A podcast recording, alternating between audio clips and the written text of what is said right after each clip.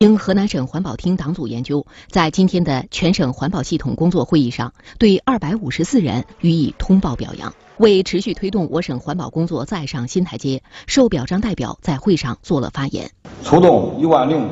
八百三十七人次，共排查出各类环境问题一千九百八十五个。河南省环保厅厅长李和平表示，谢福瞻书记和陈润儿省长也肯定了前一段全省治理大气污染的成效。不过，下一阶段依然不能放松，要紧盯环境治理中的死角、盲区与短板，让百姓切实感受到空气质量的持续改善。